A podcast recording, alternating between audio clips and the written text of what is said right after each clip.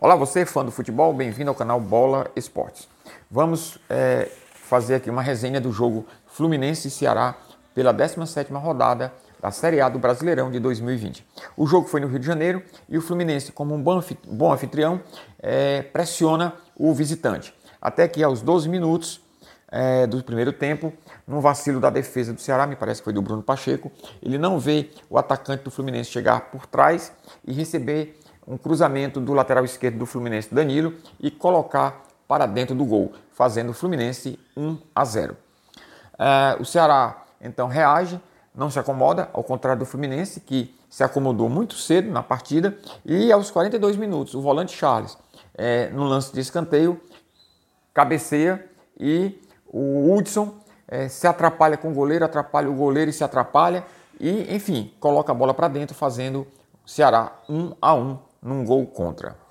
A partida termina assim o primeiro tempo e quando começa o segundo tempo o Ceará mostra, mostra bastante disposição até que aos 32 minutos do segundo tempo é, Vinícius toma a bola do Digão, o zagueiro Digão, que vai tocar a bola curtinho na frente do Vinícius e sem cobertura perde a bola e Vinícius parte para cima do goleiro, do Muriel, que é um bom goleiro, dribla o Muriel e converte em gol, fazendo Ceará 2, Fluminense 1 virando a partida.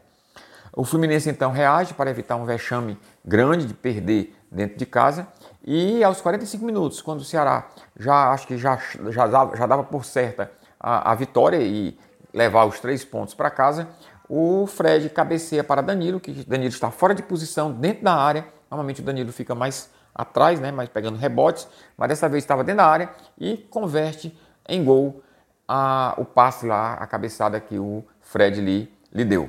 De modo que Fluminense 2, Ceará 2 foi o placar final da partida.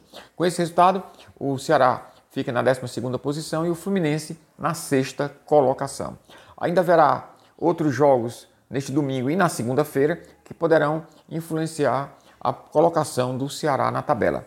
Neste domingo, o Internacional pega o Vasco, deve ganhar do Vasco, se, se, for, se der lógica. O Corinthians enfrenta o Flamengo, aí sim, né? talvez possa perder do Flamengo, mas também pode ser que empate.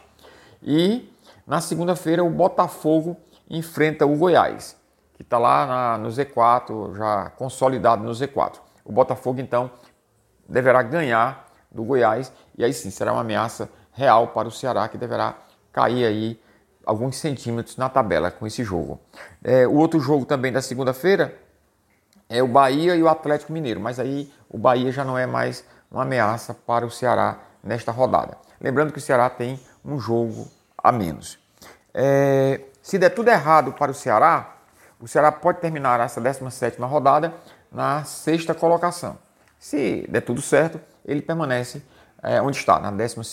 Lembrando também os outros jogos de hoje, o Curitiba perdeu para o Santos, 2 a 1 Também Curitiba, é, que está abaixo do Ceará, com, esse, com essa derrota, já não ameaça mais né, o, o Alvinegro nessa, nessa rodada. E o Atlético Paranaense empatou com o seu homônimo de Goiás, que também, com esse empate, já não é mais uma ameaça na rodada para o Ceará.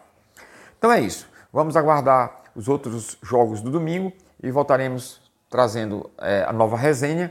E na segunda-feira, como é que ficou a colocação final na tabela para o Ceará. Se você gostou do vídeo, se inscreva no canal, dê seu like tá? e até os próximos vídeos, se Deus quiser. Fique com Deus.